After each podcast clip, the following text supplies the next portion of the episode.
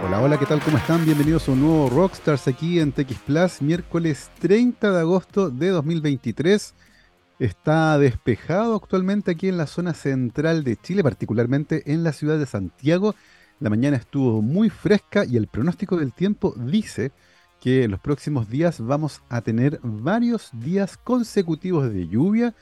Así que ya nos estamos empezando a preparar para un evento que habitualmente eh, en la zona central del país y en el último tiempo ha dejado varias consecuencias indeseables sobre la población, particularmente debido a la intensidad de las lluvias y a lo alto de la cota cero, ¿cierto?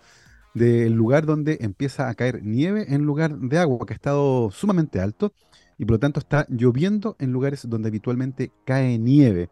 Así que vamos a estar muy atentos también a lo que está ocurriendo con eso, particularmente entendiendo que los efectos del último frente todavía todavía eh, no han podido ser reparados del todo. Donde llueve habitualmente y están acostumbrados a recibir muchísima agua durante el año es en Valdivia, ciudad desde la cual se conecta nuestro invitado de hoy, el doctor Luis Valenzuela, licenciado y magíster en Economía de la Pontificia Universidad Católica de Chile. Em, Luis hizo una maestría en Economía en la Universidad de Oxford en el Reino Unido y luego obtuvo su doctorado en la misma universidad para trabajar posteriormente como investigador en el Institute for New Economic Thinking, también de la Universidad de Oxford. Actualmente es investigador de la Facultad de Economía y Gobierno de la Universidad San Sebastián en Valdivia y sus intereses están vinculados con el cambio tecnológico y su impacto en el mercado laboral, la productividad y la economía en general, así como también la automatización, la gig economy y las nuevas formas de trabajo. Luis, ¿qué tal? ¿Cómo estás? Bienvenido a Rockstars. Hola Gabriel, ¿qué tal? Eh, eh, muchas gracias por, la invitación. Un saludo a tus espectadores y, oyentes. Eh, muy feliz de estar aquí. Y primero partir felicitando también por este, este proyecto. Me parece súper, súper bueno, interesante, muy, muy relevante, ¿no es cierto? Comunicar la ciencia, comunicar la, investigación, que es algo que, que, a nosotros los académicos nos falta muchas veces. así que gracias por eso y por la oportunidad. No, gracias a ti por tomarte un tiempo en la agenda para conversar con nosotros. Esa es nuestra misión, ¿cierto? Como radio estamos comprometidos a llevar las investigaciones de nuestros investigadores e investigadoras, ¿cierto? Eh, a todos quienes pueden estar interesados, particularmente en un tema que yo encuentro personalmente tremendamente interesante, lo que tiene que ver con el futuro de la economía. Eh, un área que es fascinante. Luis, en el caso tuyo, cuando habitualmente alguien dice que pasó por una facultad de ciencias económicas, Em, es muy habitual que uno imagine inmediatamente el marketing, la ingeniería comercial, ¿cierto? Pero está esta otra rama, que es la economía, que es una ciencia social que trata de entender, ¿cierto?, los vínculos entre las actividades económicas y los impactos sociales. En el caso tuyo, Luis, ¿qué fue lo que te llevó a interesarte por esta área en particular? Sí, bueno, efectivamente en Chile tenemos este, este ¿no es cierto?, amalgama de, de, programas y cursos que se llama ingeniería comercial, ¿no es cierto?, que es algo bastante peculiar en, el mundo. Eh, y es ahí donde en Chile se estudia economía. Eh, mira, para llevarte a eso, yo primero tengo que partir un par de años antes porque no, no está en mi currículum, pero yo de hecho estudié astronomía antes un par de, de años. Eh, lo que pasa es que yo soy, yo soy de oriundo del norte de Chile, de allá de, de Atacama.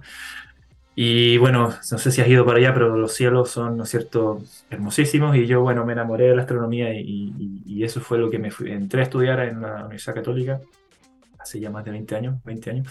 Y, y estuve ahí dos años, pero me decepcioné, me decepcioné por distintas razones. Eh, en particular, me, bajó como el, tema social, ¿no es cierto?, de querer como preocuparme y hacer algo por, por el mundo. Era el periodo de la guerra de Irak y distintas cosas. Eh, además, llegado de un lugar chico, llegué a Santiago, donde obviamente es otro contexto, otro contexto social, ¿no es cierto? Hay mucha más pobreza y cosas de ese estilo. Entonces yo me, me, en el fondo me, bajó ese, ese, bichito como de, oye, en vez de mirar para arriba, que está bien, ¿no es cierto? Hay mucho, mucho que hacer, pero mire para abajo, ¿no es cierto?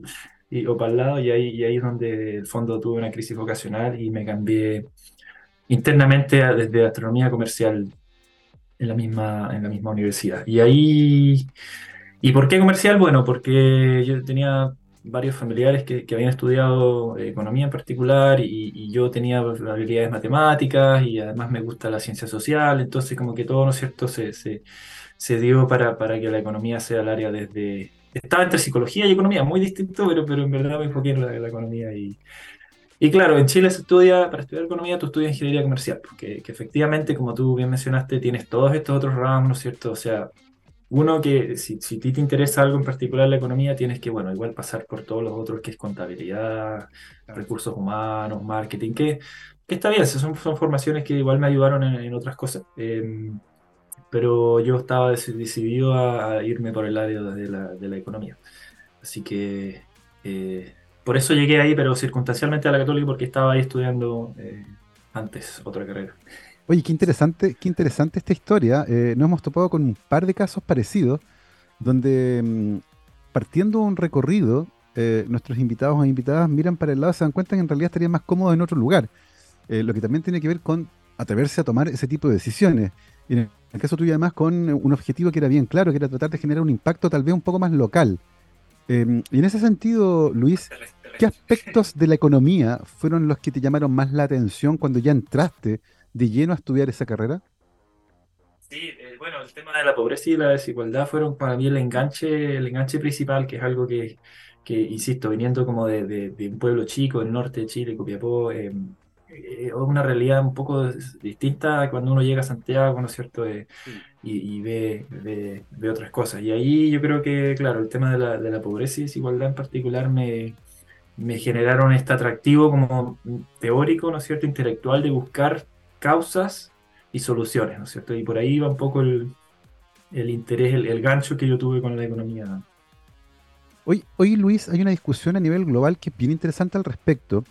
Eh, en, países como Estados Unidos, por ejemplo, la discusión es fuertísima y tiene que ver con el hecho de que hoy una persona que tiene un trabajo eh, de lunes a viernes con jornada completa no gana lo suficiente para cubrir sus necesidades básicas. Y hemos visto un montón de historias donde las personas tienen dos o incluso tres trabajos para poder cubrir esas necesidades básicas. Y se compara, por ejemplo, con lo que ocurría hace, no sé, 50 o 60 años atrás, cuando las personas efectivamente tenían un trabajo y tenían un pasar relativamente bueno. Podían comprarse una casa, podían eh, mantener a su familia, podían acceder a servicios de salud. ¿Qué es lo que ha cambiado durante el medio siglo, Luis, que, que está haciendo que, al menos desde afuera, desde alguien que no es economista, da la sensación de que hubo un cambio y que hoy tener un trabajo y tener un sueldo, por lo tanto, no garantiza no caer bajo la línea de la pobreza. ¿Cómo podemos entender un poco esta nueva realidad económica tal vez? Sí, mira, es un punto muy, muy interesante y que, hay mucha literatura al respecto. En el fondo, tienes que ver con, tienes que pensarlo como de, dos de dos maneras. Uno, el, el mundo cambió, o sea, hace 30, 40, 50 años, cuando estábamos en lo que se le llamaba la era, la edad de oro del capitalismo, estamos hablando de, como tú mencionaste, Estados Unidos, países, ¿no es cierto?, eh, más ricos.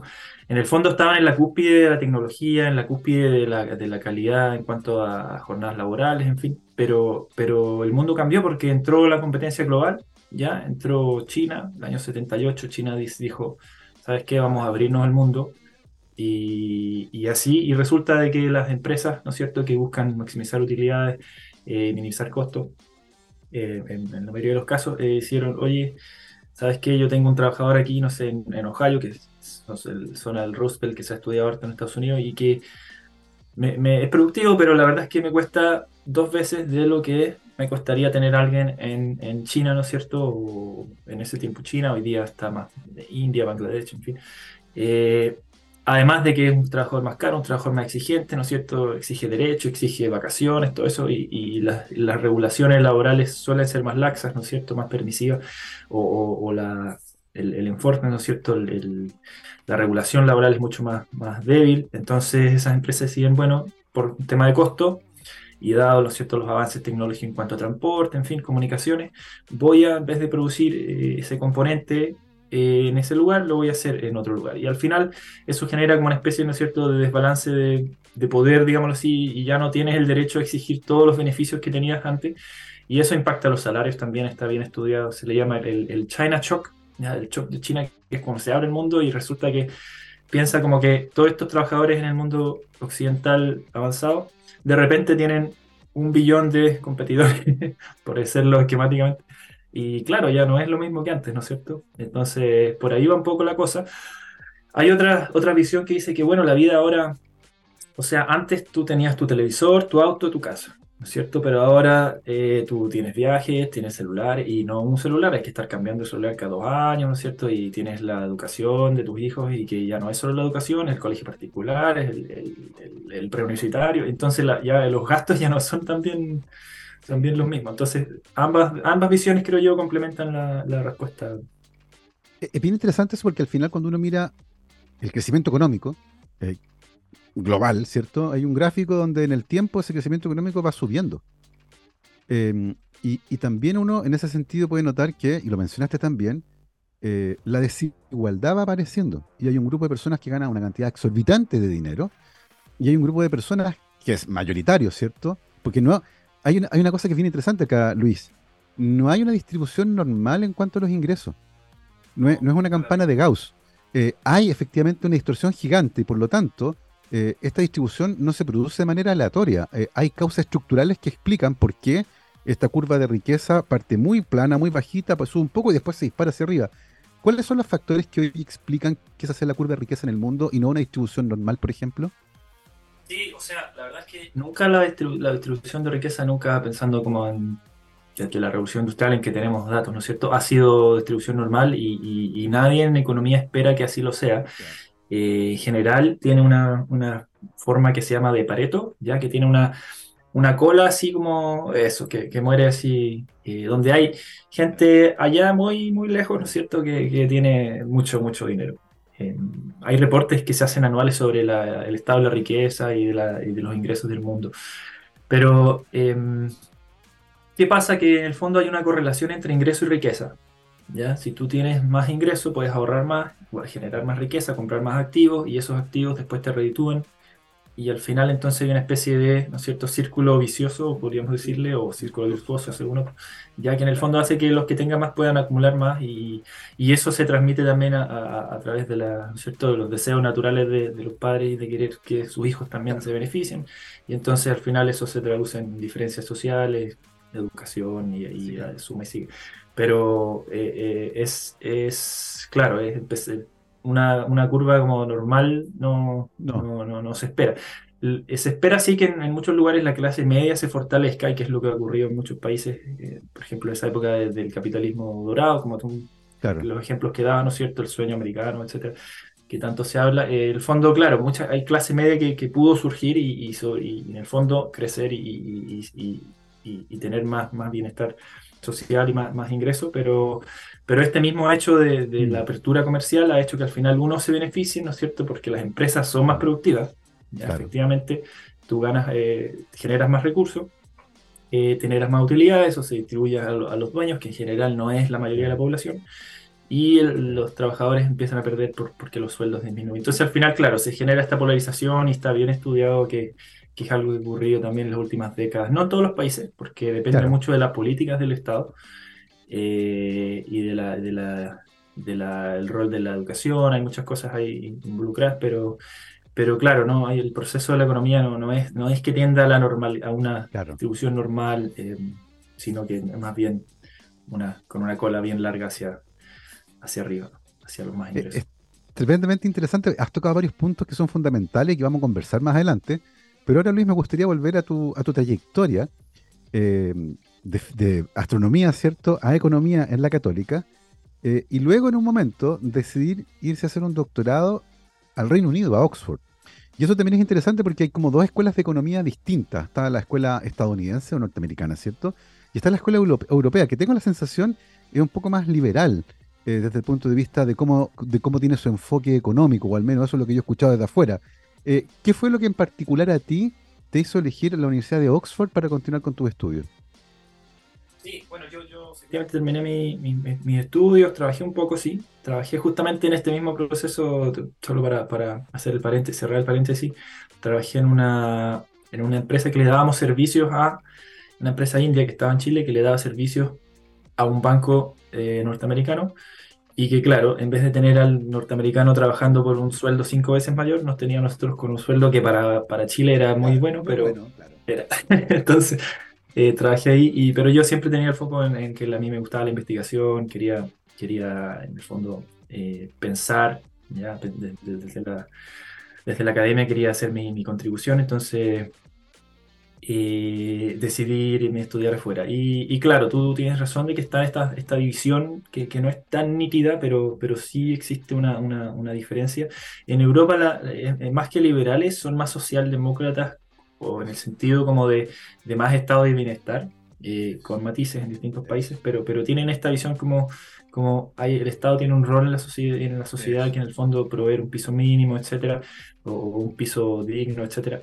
Y, y, eso a mí me calzaba más, me, parecía más interesante viniendo de Chile, que, que, teníamos como, ¿no es cierto?, el Estado subsidiario, en fin, me parecía más interesante como, como un desafío intelectual para entenderlo y, vivirlo, que ir a Estados Unidos, que en el fondo es un país que tiene más similitudes eh, ideológicas o, políticas y, sociales con, con, con, Chile. Entonces, en ese sentido me pareció mucho más interesante y más, más atractivo para, para mí personalmente.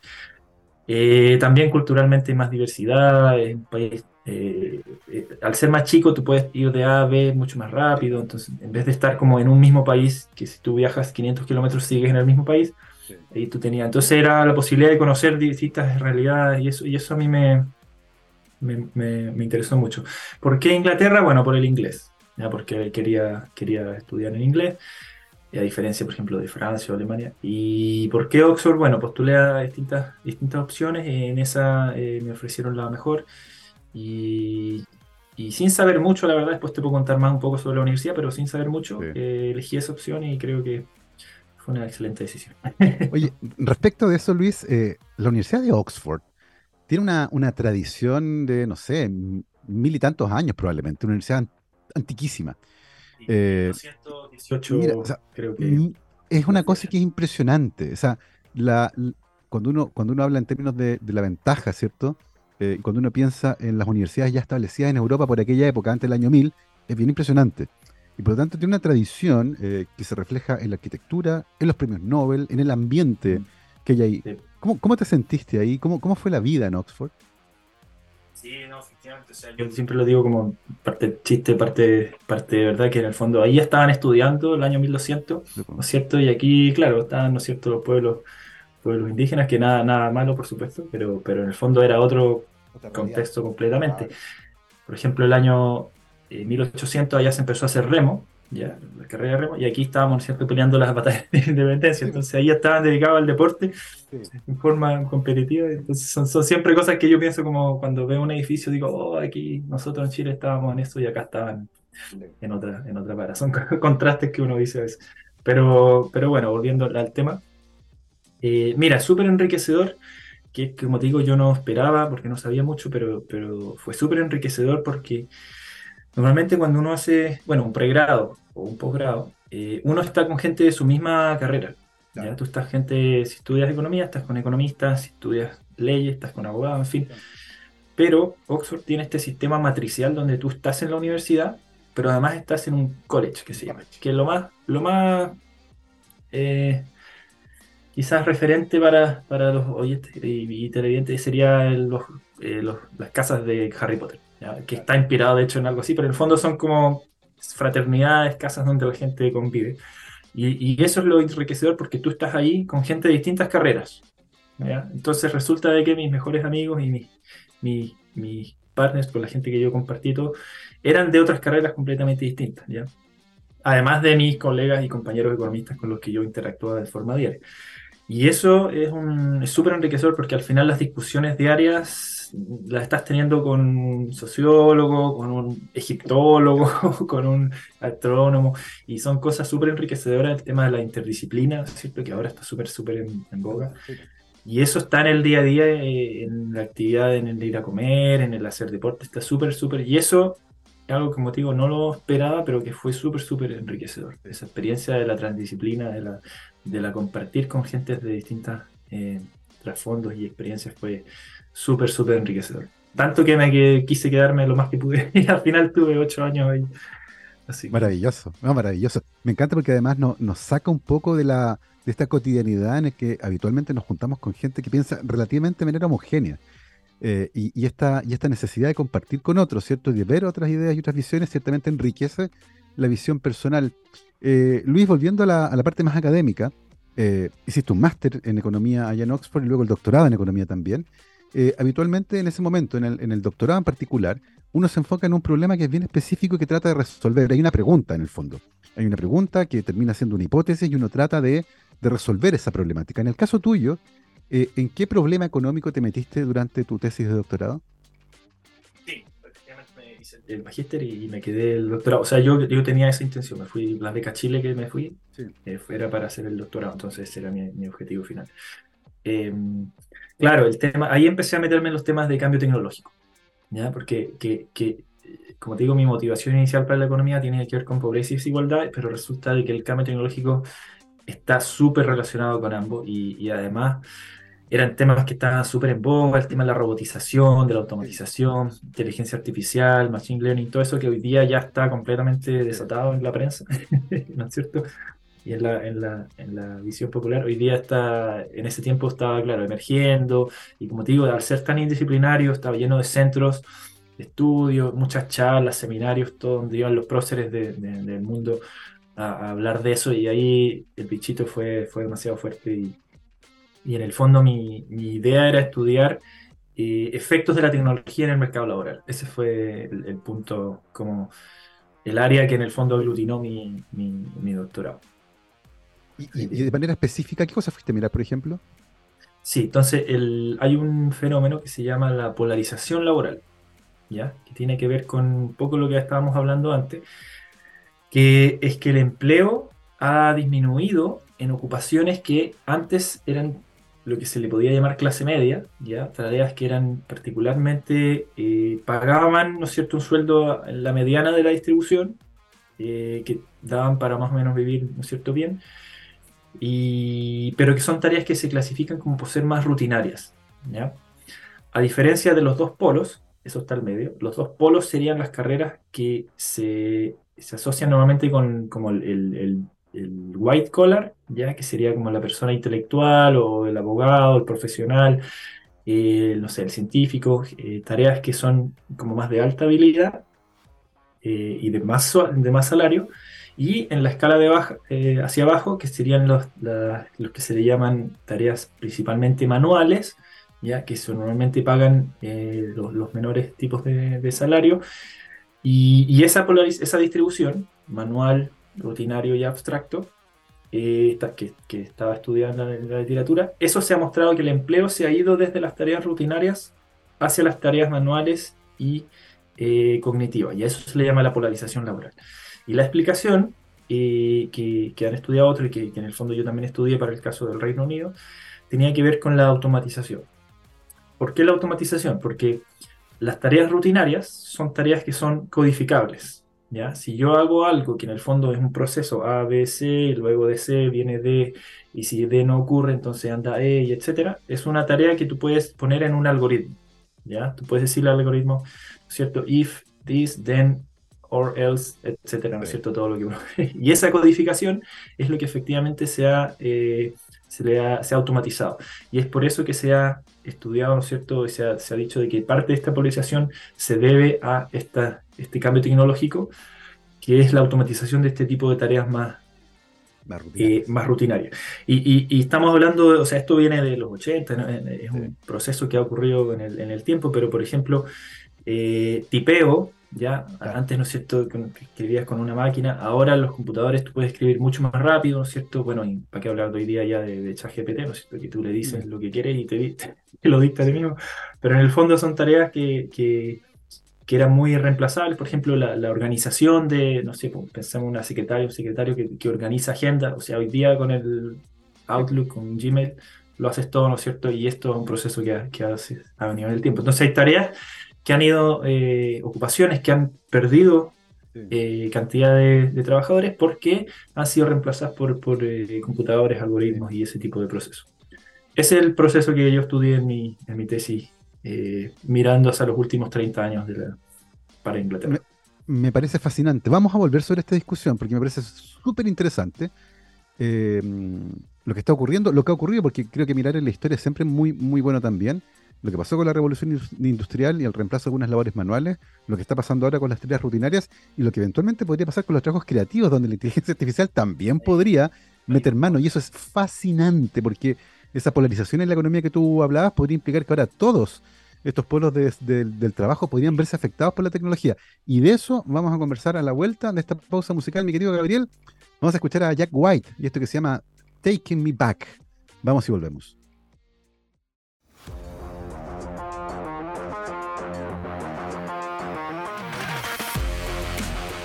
12 con 33, estamos de vuelta aquí en Rockstar ZX Plus, miércoles 30 de agosto de 2023.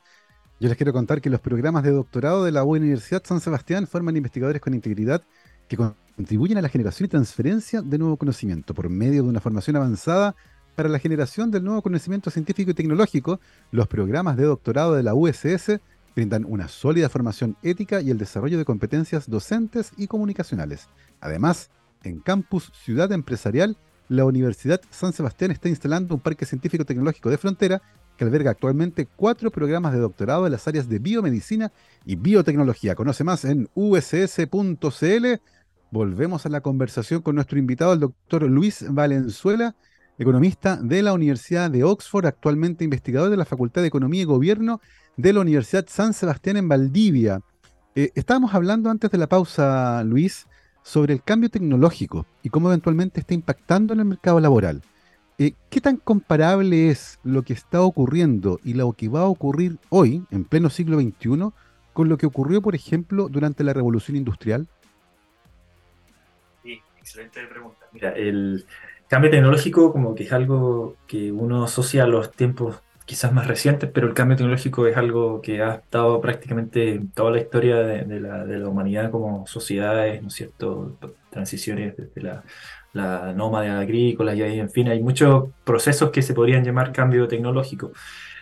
Eh, el caso de la revolución industrial fue el, el, punto donde en el fondo, como hay unos libros, ¿no es cierto?, que dice, se, se liberó Prometeo, ¿no es cierto?, este, este, este del, guerrero del mito eh, que le dio el fuego a los seres humanos en el fondo y contra la opinión de los dioses y, los humanos con el fuego, ¿no es cierto?, lograron maravillas. Bueno, en el fondo, eh, la revolución industrial fue el periodo donde el proceso cambio tecnológico ya se volvió un proceso inevitable y, o, más que inevitable, un proceso buscado por, por, los distintos por los distintos agentes de la, de la sociedad y la economía. Entonces, eh, hay, hay bastantes diferencias en, y similitudes, depende de dónde uno lo ve. El, por ejemplo, lo que pasó, una de las cosas que pasó en la, en la revolución industrial es que eh, se automatizaron muchos muchos procesos, ¿ya? Por ejemplo, eh, o, más que se automatizaron, se, se, mejoró la productividad. Por ejemplo, te voy a dar un, ejemplo.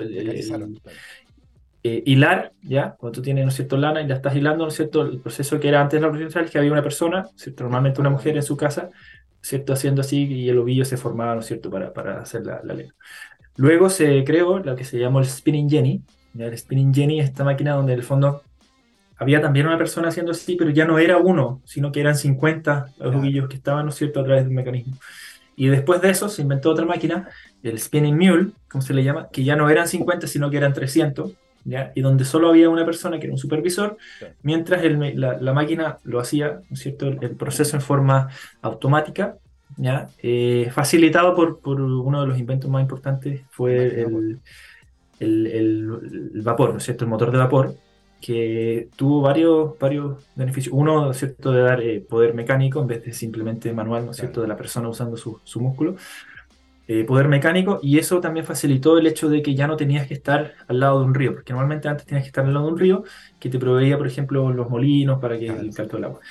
Al tener vapor, ¿no es cierto?, desde el carbón, tú podías instalarte en cualquier lugar y eso hizo que se instalaran fábricas enormes en ciudades donde ya quizás no tenías el río que te proveía la, la fuente de energía, sino que tenía, tenía... Y eso permitió operar estas máquinas enormes, ¿no es cierto? Y ese es un proceso de automatización en el fondo, porque es algo que antes tenía una persona haciendo un ovillo y ahora tenías un proceso donde hay un supervisor con una máquina de vapor, motor de vapor que te lo hace para 200 ovillos a la, vez. ¿ya? Entonces es un proceso evidente de automatización. Eh, lo cual hizo que hubiera menos gente, en cierto sentido, trabajando eh, manualmente en ovillos, pero eh, tuvo otro efecto, por ejemplo, que es que hizo la ropa, que si tú piensas, la ropa es como hoy día lo estamos por sentado, pero la ropa es algo que es una necesidad muy básica para básicamente todo el planeta, hizo la ropa muy barata, ¿ya? Hizo la ropa muy, muy barata, y eso aumentó mucho la demanda por ropa, lo cual afectó toda la cadena de, valor, ¿no es cierto? Todo de hacia arriba y hacia abajo, algodón, ¿no es cierto? Tintura, diseño, en fin. Y eso generó una, demanda enorme por más ropa y al final la demanda le ganó a la oferta. ¿ya? La demanda por el producto le ganó, entonces al final eso generó mayor empleo, mayor empleo en todas sus distintas cadenas de valor, eh, desde los esclavos que se usaban, ¿no es cierto?, para, para sacar el algodón, eh, hasta los el transporte, confección, ¿no es cierto? Producción de maquinaria, ya tenías que hacer estas máquinas, producción de carbón para alimentar estas máquinas, creación de fábricas, eh, servicios de mantención, alimentación, en fin, toda la industria explotó por el cambio que fue demasiado, demasiado potente. ¿ya? Entonces, en ese sentido, la revolución industrial fue un, un, proceso donde, en general, la demanda le ganó a la oferta. ¿ya? Hubo mucha más demanda por trabajo y entonces hubo más gente que terminó trabajando y hubo más empleo. ¿ya? Mm. Eh, ese, ese, es un punto clave porque hoy en día una de las cosas que se habla es que quizás la demanda no le van a ganar a la oferta. Entonces hoy día se habla esto de el desempleo tecnológico. ¿ya? Se habla este riesgo de que, oye, quizás las máquinas nos van a reemplazar y no va a haber suficiente trabajo. ¿ya?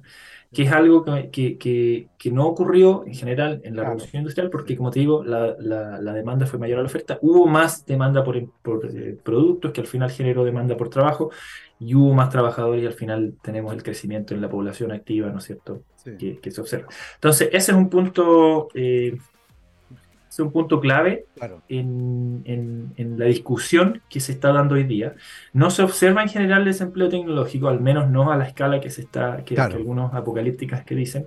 Evidentemente hay cambios, o sea, como te digo, esta señora mm. que, trabajaba en la casa ya no lo hacía, ahora había otro tipo de trabajo.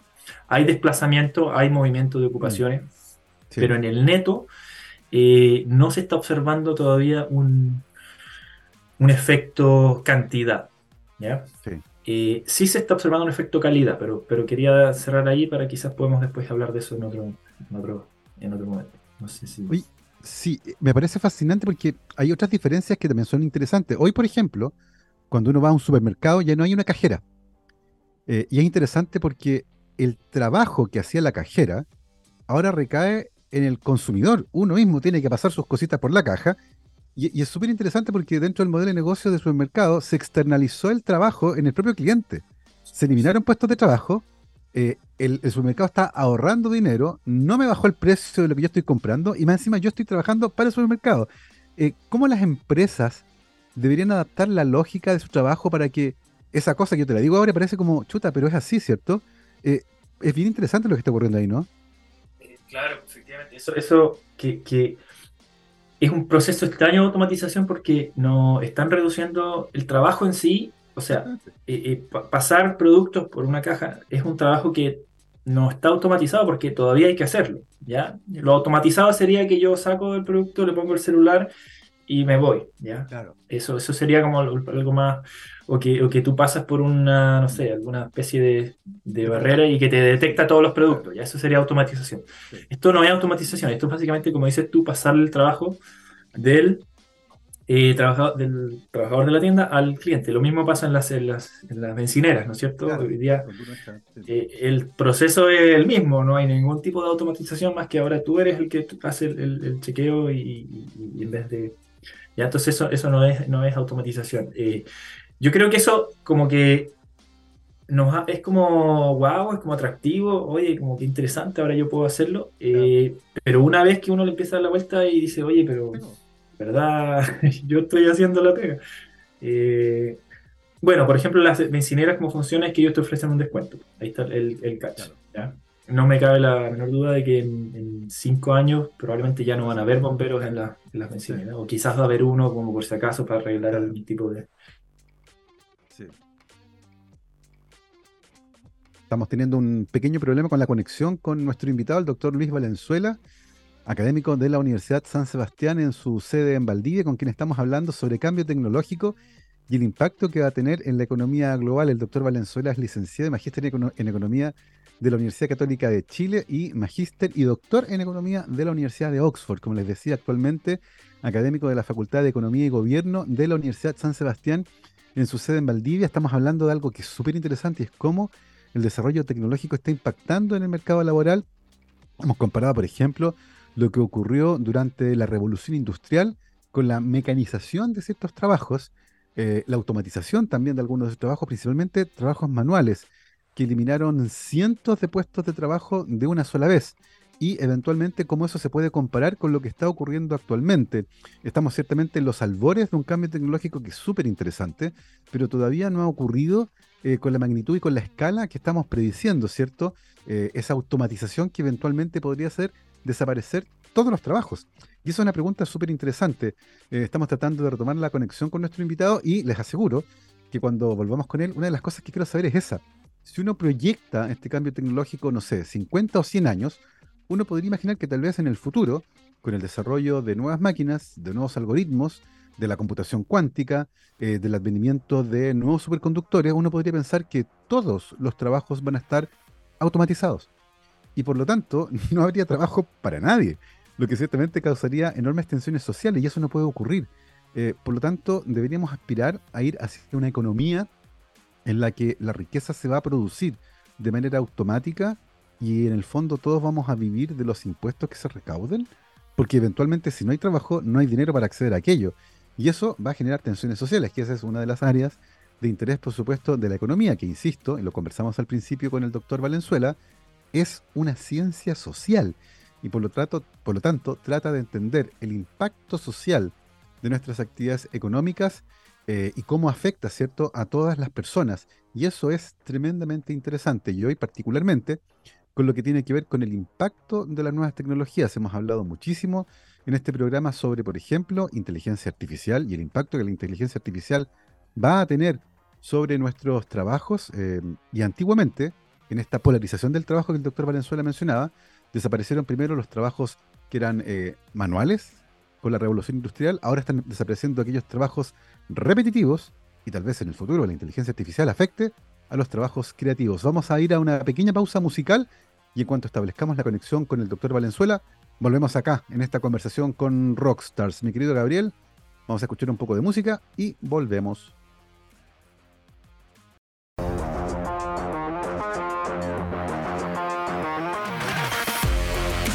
Estamos de vuelta aquí en Rockstar TX Plus. El viento y la lluvia nos jugó una mala pasada con nuestro invitado, el doctor Luis Valenzuela, que está transmitiendo desde la ventosa y lluviosa ciudad de Valdivia. Luis, estábamos conversando sobre el impacto en la economía del cambio tecnológico. Eh, y, si bien es cierto que todavía estamos en los albores, ¿cierto? Todavía ese impacto gigante no ha ocurrido, eh, eventualmente podría ocurrir en el futuro. Y uno podría proyectar un mundo en el que, no sé, en un siglo más tal vez, la tecnología permita que todos los trabajos se automaticen incluso aquellos que son creativos, incluso el trabajo de artistas, de abogados, de eh, no solo los trabajos manuales y los repetitivos. Y por lo tanto, esa polarización en la economía que tú, en el mercado laboral que tú mencionabas, ¿cierto? Podría afectar ahora a todos los tipos de trabajo. Lo que sería un problema gigantesco porque trabajamos, entre otras cosas, para recibir un sueldo que nos permite vivir. En ese sentido, Luis, desde la economía, ¿cómo se proyecta la sociedad del futuro en la que eventualmente el trabajo podría desaparecer? Eh, ¿Se ponen ya los economistas en ese escenario? ¿Es muy extremo? Eh, ¿O es posible que llegue un momento donde el impacto sea tan grande que la tensión social que eso produzca genere problemas difíciles de resolver? Sí, mira, este es un tema, el, concepto de desarrollo de desempleo tecnológico no es nuevo, tiene más de 200 años. Famosamente, eh, John Maynard Keynes, que es uno de los economistas más famosos inglés, él escribió un libro sobre el futuro de sus eh, nietos, ¿ya? Creo que fue el año 1925, creo que fue el año 1925 o algo así, y él hizo una predicción que en 100 años más, sus nietos, y la verdad es que toda la sociedad, iba a estar trabajando 15 horas a la semana. ¿Ya? 15 horas a la semana y el resto íbamos a estar dedicados al arte, a leer, al, ocio, ¿no es cierto? Ocio como concepto de, de divertimento. Eh, y en el fondo, eso es lo que íbamos a hacer nuestra. Eh, y él lo predijo por base al cambio tecnológico, en el fondo, que no íbamos a necesitar. las máquinas iban a ser tan productivas que en el fondo, que con 15 horas a la semana íbamos a tener todo el ingreso suficiente para comprar lo que nos requeríamos. ¿ya? Evidentemente no ha pasado, ¿ya? Eh, se, se, ha reducido la jornada laboral, eso es cierto, ya pasamos de trabajar en el fondo 60 horas, básicamente todos los todos los, días de la semana, 10 horas, eh, los sábados hasta la, tarde. Famosamente el fútbol, por ejemplo, en Inglaterra, eh, se jugaba todos los sábados a la tarde porque era el momento en que los, empleados dejaban el momento de dejar laboral, el domingo no porque era un día religioso, entonces el sábado a la tarde se jugaban todos los partidos de fútbol para que los, trabajadores se fueran de la fábrica a ver el partido de fútbol, ¿no es cierto? Eh, pero bueno, entonces hemos reducido la jornada laboral, pero estamos sin duda muy lejos de las 15 horas, eh, o las 20 o lo que uno, lo que uno considere razonable. Eh, sin embargo, hay, el debate continúa, o sea, este concepto del desarrollo de desempleo tecnológico no se observa todavía, pero aquí me conecto con lo, lo que dije antes, hay un cambio en la, en la calidad del trabajo. ¿ya? ¿En qué sentido? Tenemos trabajos un poco más precarios, ¿ya? Eh, hay mucho trabajo ahora que no tiene contrato.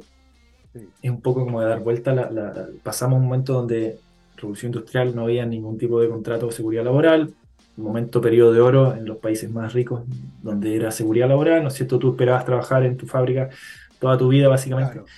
Y hoy día, eh, hoy día no, tenemos trabajos, eh, se habla de la precarización del mercado laboral.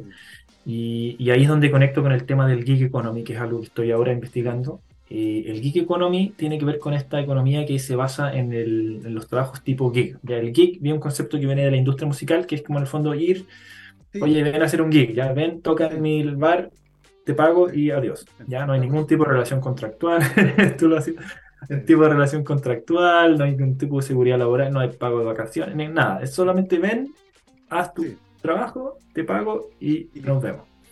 Y ese tipo de gig economy es lo que hoy día ha proliferado mucho, por ejemplo, con las plataformas digitales, ¿ya? Uber y Rappi, todo esto, en el fondo que a través de celulares, Corner Shop, etcétera, son en el fondo decir, hola, necesito algo en mi, me falta, no sé, hielo para mi piscola, celular, pa, y llega alguien, ¿no es cierto?, en cinco minutos y te trae hielo. Ya una relación, no hay relación contractual, nada, simplemente tú, eh, alguien te hace un, servicio y tú le estás pagando a través, mediado por plataformas, ¿no es cierto?, como... Claro como las empresas. Entonces, ese tipo de, situaciones se está dando mucho hoy día, y no solo en trabajos manuales, por ejemplo, como repartidor, sino que se da en, trabajos intelectuales, por ejemplo, hay plataformas como el Amazon Dark, creo que se llama, donde tú, si quieres, le, quieres ayudar a, no sé, a clasificar imágenes. Entonces tú estás ahí, esa imagen es un perro eh, y este es un gato. Entonces tú le ayudas y, eso lo que alimenta es algoritmos después que lo usan. ¿Ya? Famosamente el chat GPT por ejemplo, eh, el chat GPT fue entrenado, está siendo entrenado con datos y ese entrenamiento requiere un filtro de seres humanos que le tienen que decir eso no es válido, ya eso no, entonces, y eso es un proceso y hay gente haciendo detrás de eso, ya, por ejemplo, eh, hay un artículo bastante bastante reciente que tiene que ver con algoritmos para filtrar en redes sociales. ¿Ya? para filtrar productos no deseados. Entonces, hay gente, que este era un país en Kenia creo, que estaba contratada por una empresa estadounidense y que tenía que filtrar cuando una foto, no sé, era gore, ¿ya? Era, era violencia, era, no mm. sé, violación. Y entonces esa gente estaba expuesta a, a todo este material para filtrar y en el fondo hacer que tu algoritmo sea seguro, ¿no es cierto? Pero claro, detrás de eso hay personas que están haciendo este trabajo y que estas personas al final estaban demandando a estas empresas por, en el fondo, traumas y, cosas ya. Pero eso, eso ocurre, entonces detrás de todo este algoritmo y el boom de los algoritmos hay seres humanos que están ahí, pero ese trabajo es, precario, no es un trabajo, ¿no es cierto?, que te dé ningún tipo de, seguridad. Entonces, eh, hay, hay, está todo este como formas nuevas de trabajar, ya que son como por freelance, ¿no es cierto? Eh, que no es, no es eh, seguro laboralmente. Y eso, eh, perdón, solo para cerrar, eso es algo que se ha observado que tiene una arista positiva, que es que la gente decide qué hacer, yo soy mi propio jefe, ¿no es cierto? Yo lo uso como un segundo trabajo, complemento, pero también hay una disminución de ese tipo como más de calidad laboral en cuanto a contratos, seguridad, etc. Luis, en ese sentido, teniendo en cuenta la masificación de este tipo de trabajos como el gig economy que tú mencionabas, eh, y pensando en esa precariedad y, tratando un poco de, generar un poco más de, no sé si hablar de justicia laboral, eh, falta regular un poco más estas plataformas porque ciertamente las plataformas finalmente no tienen ninguna relación contractual con quienes trabajan en ellas.